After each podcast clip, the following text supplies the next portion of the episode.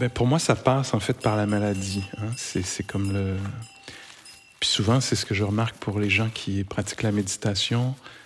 En fait, leur arrivée dans ce monde-là euh, passe par, la, comme on dit souvent, la grande porte. C'est la souffrance. Hein. Il y a un choc, il y a littéralement un choc là, de, à 25 ans, je pense que je croyais, sans peut-être le savoir, sans que ce soit conscient, que j'étais euh, éternel, que, que j'étais, j'étais la santé. Puis donc il y avait vraiment une, comme l'identité, c'est ça, l'identité s'écroulait. Là. Tout à coup, il y avait la mort euh, imminente à ce moment-là. Je suis séropositif.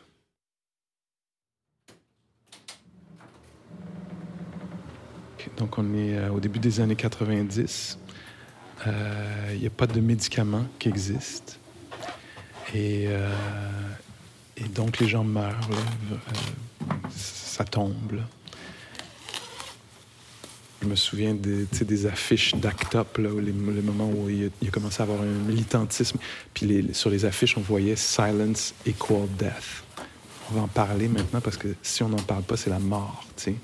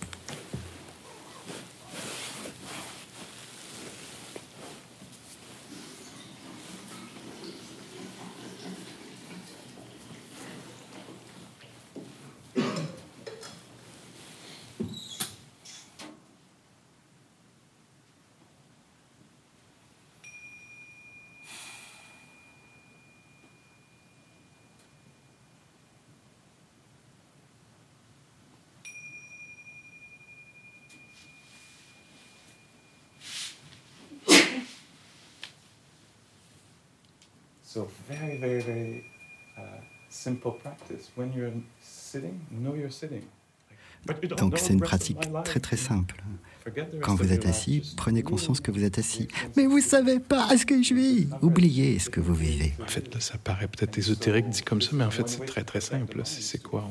On, est en silence, puis on observe ou on ressent les choses sans être préoccupé par euh, une liste de choses à faire, etc. Alors on est assis pendant quelques minutes, puis on devient conscient d'être euh, sensible. Euh, au chaud, au froid, à l'audition, euh, au son ambiant, puis aux pensées qui traversent l'esprit, puis comment on peut rester accroché avec certaines pensées, etc.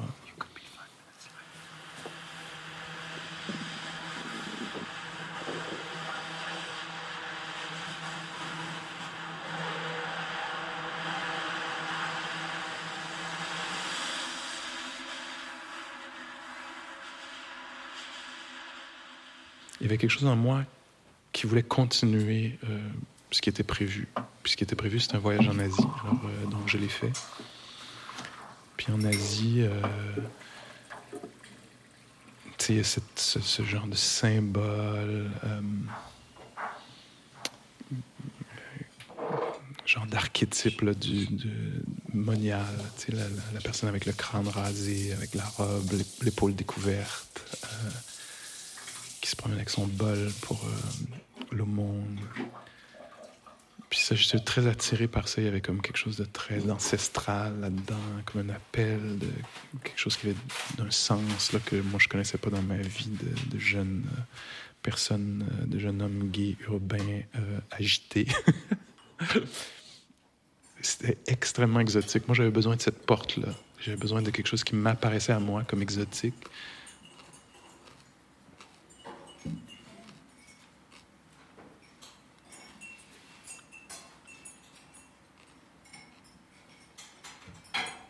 Puis cette passion-là a grandi. Euh, puis donc, il y a eu un moment où j'avais plus d'appartement. où j'habitais d'un centre de méditation. Je passais d'un centre de méditation à l'autre. Puis je travaillais dans le centre, euh, peut-être à la cuisine, quelques heures par jour en échange de pouvoir euh, pratiquer puis recevoir les enseignements. c'est devenu une vie alternative comme ça pendant quelques années. Puis à un moment j'ai voulu faire peut-être, euh, je voulais faire une année de silence. Puis là, une deuxième année, parce qu'au bout d'un an, je me disais, waouh, là, l'esprit commence à être.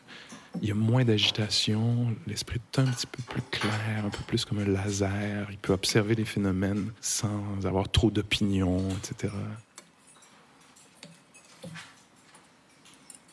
Je me souviens à ce moment-là, quand je disais aux gens que je pratiquais la méditation ou que j'allais enseigner la méditation, souvent c'était en fait la fin de la conversation. Parce qu'il y avait pas d'intérêt pour ça. C'était vu comme étrange, justement ésotérique. Donc, c'était pas, il n'y avait pas de, il y avait pas de, il avait pas de mode là où il n'était pas présent dans la société. Ça avait l'air d'un très mauvais choix de carrière.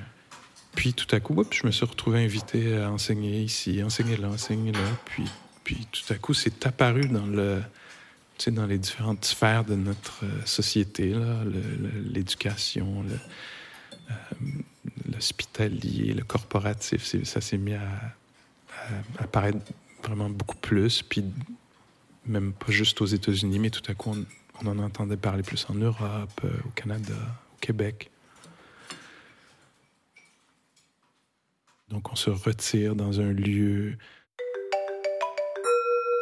on entre en silence, dans une expérience de solitude en communauté. C'est vraiment un rite de passage. J'arrive pas à le voir autrement euh, que, comme ça.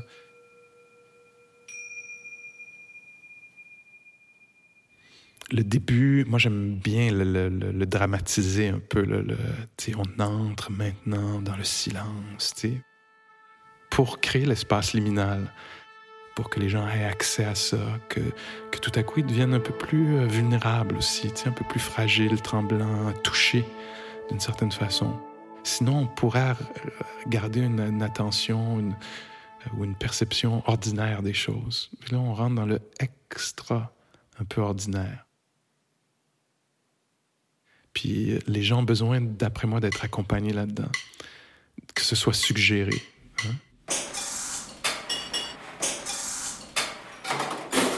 Alors ça, il y a quelque chose de confrontant là-dedans, il y a quelque chose d'inconfortable ou d'inconnu, une part d'inconnu dans laquelle on entre. Euh, ça permet à plein de choses d'être révélées. En tout cas, je vois certainement cet élément-là là-dedans. Puis moi, j'adore ça. J'aimerais pouvoir être plus habile à créer cet espace-là, là, tu sais.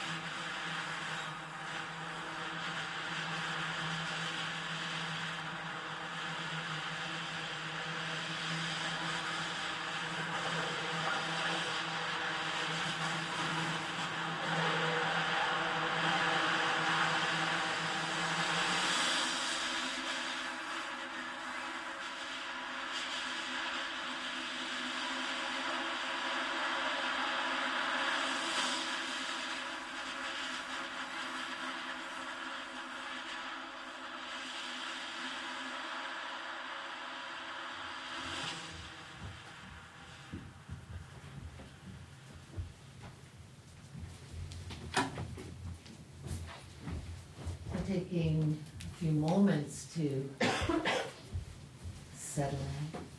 Prenons un moment pour nous poser.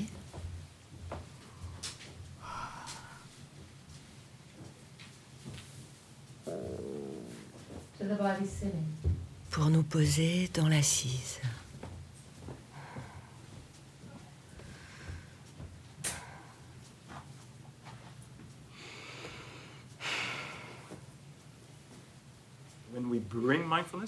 Pratiquer la mindfulness, c'est s'intéresser à ce qui est.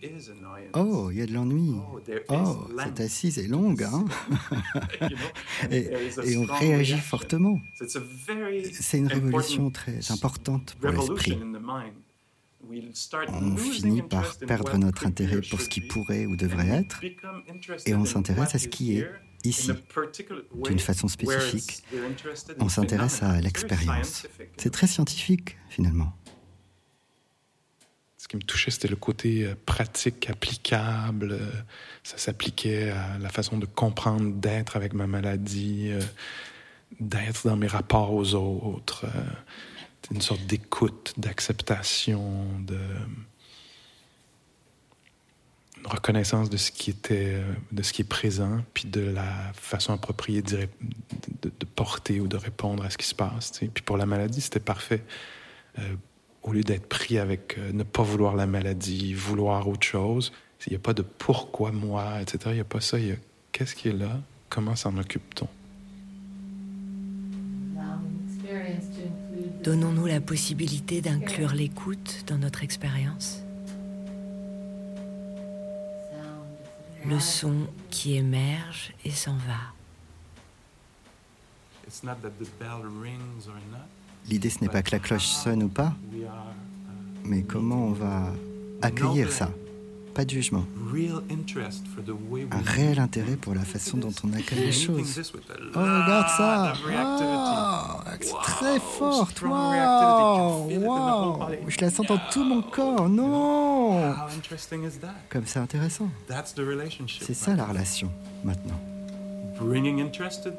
en portant attention à notre expérience, ça va la modifier parfois. Hop, tout à coup, la réaction va s'affaiblir un peu parce que l'esprit va, nourrir la curiosité, l'attention. Donc l'attachement, c'est le terme qui désigne ce, cet état d'esprit, l'attachement où l'on donc ça peut se rapporter au passé. Tu as dit ça en 78. Et je m'en souviens. C'est du passé, mais je ne me rends pas compte, parce que j'y pense, et c'est bien réel pour moi. Hein? Vous voyez ce que je veux dire par là?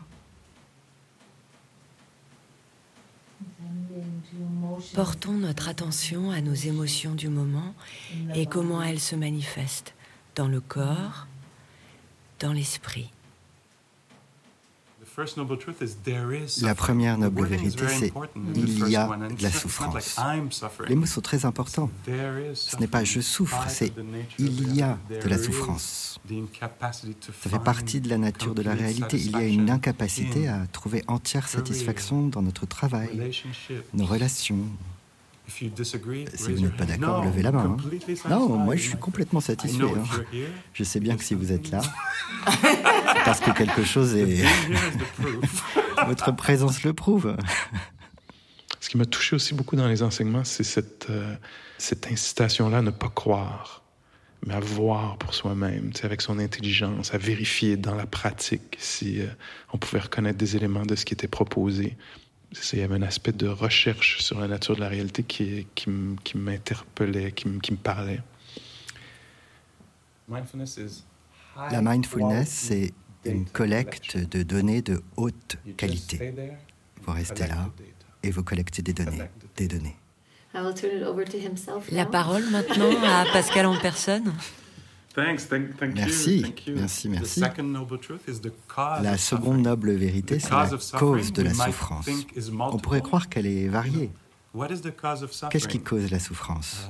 Uh, euh, mes beaux-parents, ce parti politique, uh, la façon dont j'ai été traité, mon corps vieillissant, s'attacher à l'agréable, au désagréable, au point de vue, aux opinions, vouloir, être assoiffé, comme on dit souvent, affamé. J'aime bien cette expression de Pat.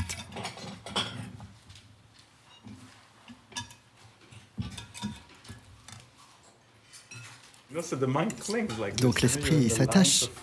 Vous êtes dans la queue pour le repas et vous dites quand j'aurai atteint la salade, tous mes problèmes seront résolus. Ou bien vous marchez et, tout à coup il y a cette croyance inconsciente que il faut absolument que j'aille à la salle à manger, maintenant. Et donc quelle vitesse est acceptable pour atteindre mon objectif?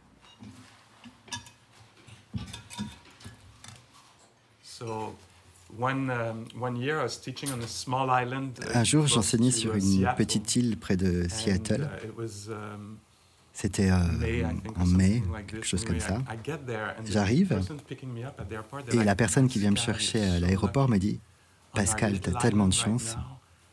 En ce moment, les rhododendrons sont en fleurs ils sont incroyables. Ça fait 40 ans que je suis ici et j'ai jamais vu les rhododendrons comme ça. Je lui dis waouh, super. Et puis tous les gens après me disent T'as vu les rhododendrons? Donc je me retrouve assis dans la salle de méditation à parler de non-attachement. Et puis on entre en silence et je me dis oh, Quand est-ce que je vais pouvoir m'échapper pour aller les voir, ces rhododendrons? Je ne peux pas prendre mon téléphone. Euh, j'ai demandé à tout le monde de lâcher son téléphone. Je ne peux pas prendre de photos des rhododendrons pour les montrer à mes amis. Et puis, ça m'a pris un jour ou deux et pendant l'assise, mon Dieu, les enseignements me sont revenus. J'ai passé 4 ans, de 16 à 20 ans, dans une école de théâtre c'était très nourrissant à ce niveau-là. Il y avait, en faisant Racine, Corneille, tous les, les classiques, on allait vraiment étudier l'amour, l'amour passionnel. Uh, ce qu'on trouve dans les pièces de Shakespeare, tu vois. Euh, bah, tous les, les, états. La haine, la jalousie, la compétition. La, psychose de certains personnages ou des psychopathes ou des. Euh, alors... L'avidité institutionnelle de l'entreprise, de la société. On dit. Euh, je pense que c'est vrai là, que pour jouer un personnage, il faut le comprendre. Il faut qu'il y ait une sorte d'empathie ou de, de compassion. On ne peut pas le juger.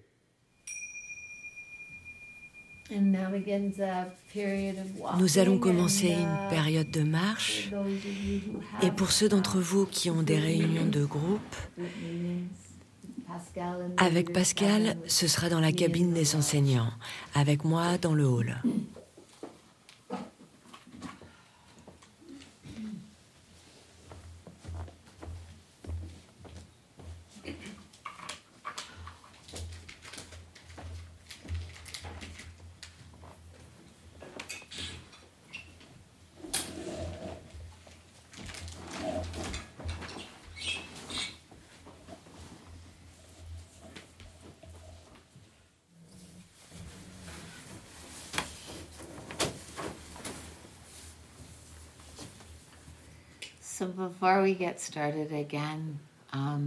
Avant que l'on recommence, juste quelques mots. Um, D'abord, j'ai réalisé que um, certains d'entre vous sont mal à l'aise avec l'enregistrement pendant l'espace de dialogue.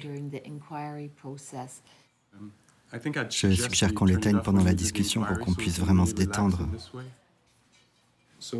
Merci de nommer ça. Vous pouvez me décrire ce que vous entendez par blessure? uh, Oui. Donc si je comprends ce que vous me dites, le fait d'observer l'ennui et de l'explorer a fait émerger tout un tas d'autres choses. Et votre expérience est devenue bien plus variée. D'autres choses qui vous sont venues? Oui, oui c'est une conversation très importante. Merci de poser cette question. Uh-huh. Donc si je comprends bien, une prise de conscience, plus de conscience, et puis une conscience de cette prise de conscience, avec plus d'options et la possibilité de faire des choix. Vraiment, je me réjouis de tout ça. je suis vraiment heureux d'entendre ça. On voit que ça mijote déjà.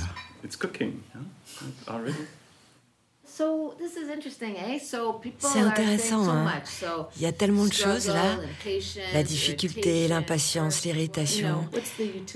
Alors, en quoi cela pourrait vous être utile dans votre pratique votre vie, ou bien si vous enseignez qu'est-ce que cette expérience personnelle peut apporter à votre enseignement?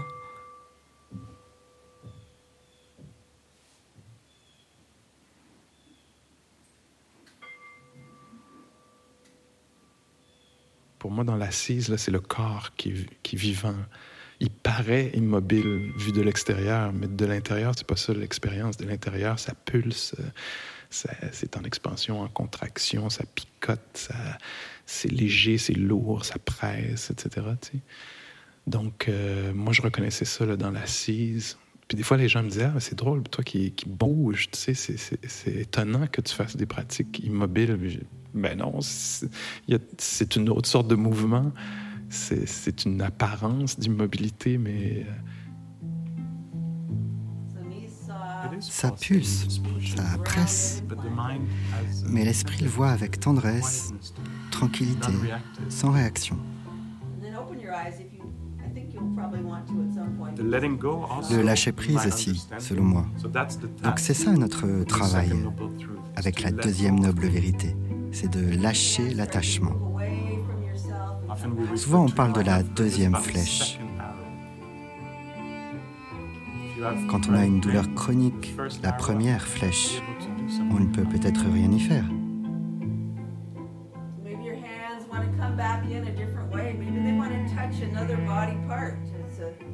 Mais la seconde flèche.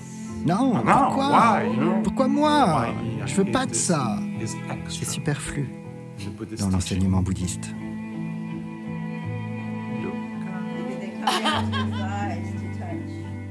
Comment faire avec Dukkha Dukkha Puisque ça fait partie de la vie, dit le premier enseignant de mindfulness.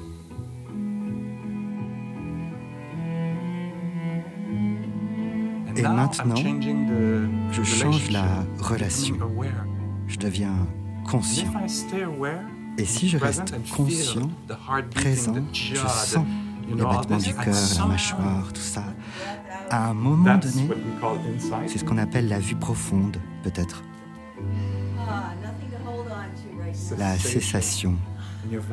Le nirvana. C'est un terme courant pour parler de la troisième noble vérité, la fin de l'attachement.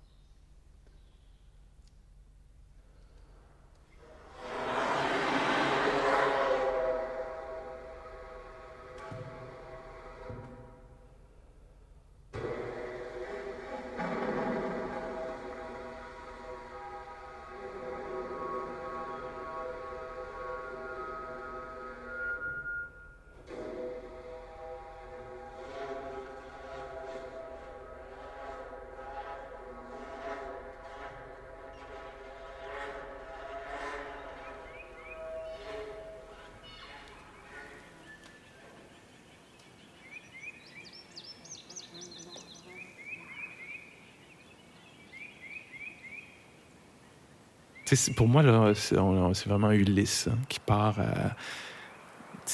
Rencontre le cyclope, les sirènes, etc. c'est ce qui se passe en retraite. Il peut se passer. Moi, je l'interprète comme ça, je le perçois comme ça. C'est, les grands mouvements de l'âme humaine. On se met à haïr quelqu'un à côté de nous qui respire un peu plus fort que ce qu'on voudrait. tout est augmenté,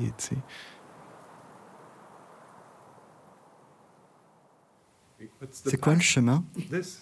C'est ça. On y est. Parfois, je me dis que c'est pas exactement un chemin. C'est plutôt une corde raide et on n'arrête pas de tomber. Ah, J'étais sur le chemin et maintenant je suis dans le fossé. D'après moi, ça prend un bon navigateur qui est allé dans ces eaux-là. Donc, quelqu'un qui va pouvoir euh, rester stable, en équilibre. Euh, la juste, juste, aidez-moi. La parole juste, oui.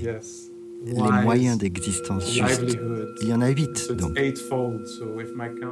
Qui va pas avoir peur, mais qui va, qui va comprendre à quel point ça demande de l'héroïsme, puis reconnaître que l'autre est dans une réelle tempête intérieure.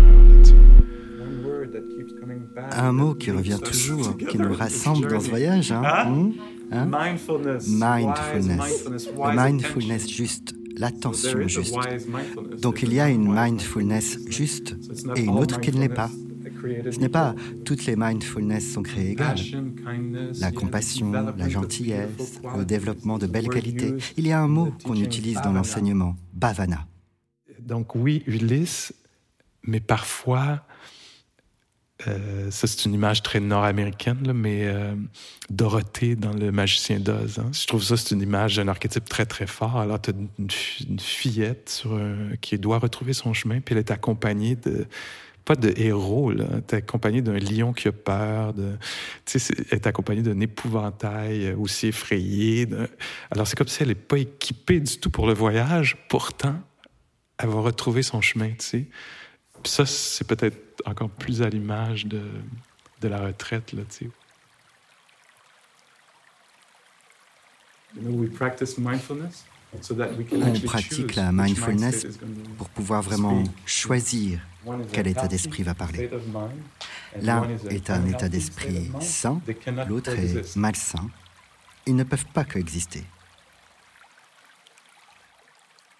Mais donc la, la retraite, c'est un rituel qui crée ces opportunités-là. Parce que je peux penser qu'être mindful, c'est un événement isolé. Mais ce n'est pas ça. C'est une suite d'événements.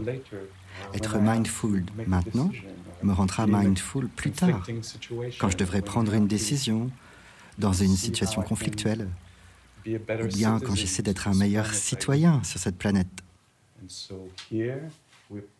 Donc ici, on crée les conditions pour être la meilleure personne possible une personne engagée dans la réalité avec calme et curiosité. Puis le rituel de la fin aussi, très important, quelle que soit la forme qu'il prenne, souvent ça prend la forme d'un cercle. Alors, nous allons commencer notre transition hors du silence.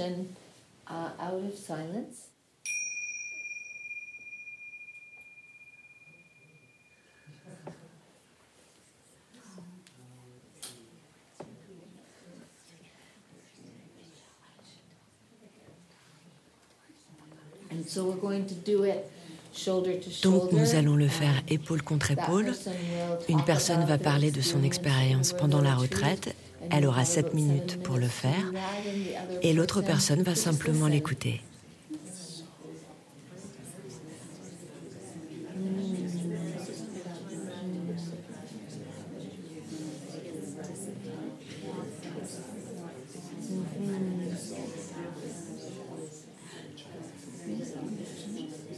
Les gens nommer des choses, tu sais. Le cercle, c'est une forme tellement puissante. Un groupe de personnes assis en cercle, c'est... Des fois, il n'y a presque rien besoin d'autre, là, tu sais.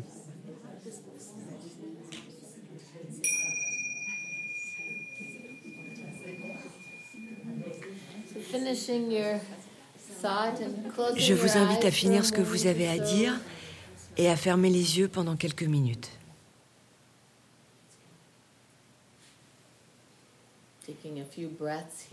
Quelques respirations maintenant.